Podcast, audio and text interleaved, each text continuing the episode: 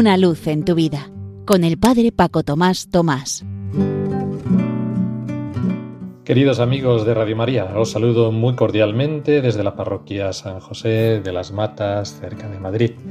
Comenzamos hoy un nuevo mes y os propongo una nueva palabra para tratar de poner en práctica a lo largo de estas cuatro semanas viendo que la de agosto, perdonar 70 veces 7, ha sido muy útil para todos nosotros y me habéis contado muchas experiencias concretas de pequeños actos de perdón o frecuentes actos de perdón entre unos y otros. Algún día los contaremos en antena.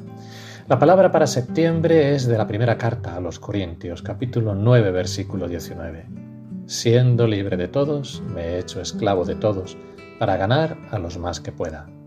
San Pablo se encuentra en Éfeso y a través de estas palabras dirigidas a los corintios trata de proporcionar una serie de respuestas a los problemas surgidos en aquella comunidad griega, ciudad cosmopolita y gran centro comercial.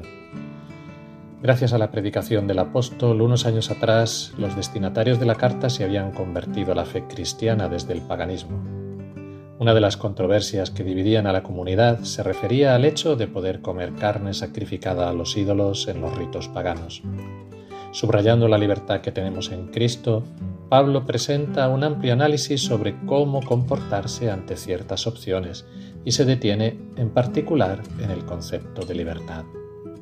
Puesto que los cristianos saben que el ídolo no es nada en el mundo y no hay más que un único Dios, resulta indiferente comer o no comer la carne sacrificada a los ídolos.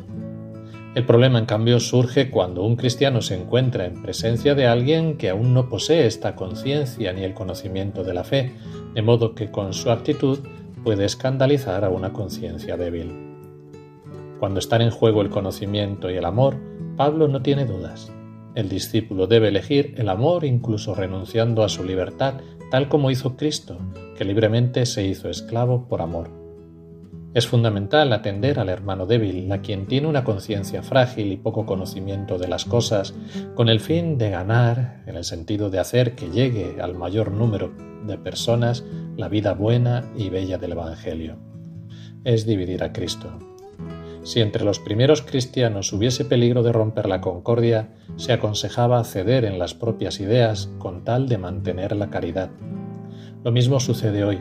Aun estando a veces convencidos de que es mejor un modo determinado de pensar, el Señor nos sugiere que a veces es mejor ceder en nuestras ideas con tal de salvar la caridad con todos, pues es mejor lo menos perfecto con acuerdo que lo más perfecto en desacuerdo y este plegarse con tal de no romper es una de las características, quizá dolorosas, pero también más eficaces y bendecidas por Dios, que mantienen la unidad según el pensamiento más auténtico de Cristo y que por consiguiente saben apreciar su valor. Fijaos que hemos dicho lo menos perfecto en unidad, no una cosa mala, la experiencia del cardenal vietnamita Van Tuan, que transcurrió 13 años en prisión, nueve de ellos en aislamiento total, testimonia que cuando el amor es verdadero y desinteresado, suscita como respuesta más amor.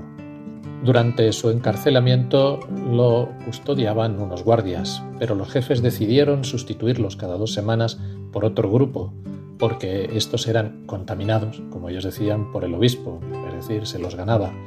Al final decidieron dejar siempre a los mismos, pues de otro modo contaminaría a todos los policías de la cárcel. El mismo cardenal Bantoan cuenta, al principio los guardias no hablaban conmigo, se limitaban a responder sí o no. Una noche me vino un pensamiento.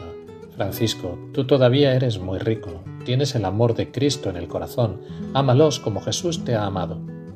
Al día siguiente empecé a quererlos más aún, a amar a Jesús en ellos, sonriendo, dirigiéndoles palabras amables. Poco a poco nos hicimos amigos. Que esta experiencia del cardenal Bantuán y todo lo que podamos poner en práctica durante este mes, la palabra siendo libre de todos, me he hecho esclavo de todos para ganar a los más que pueda, lo mismo que este ratito que hemos pasado juntos sea para lo que tiene que ser todo, para gloria y alabanza de Dios. Una luz en tu vida con el Padre Paco Tomás Tomás.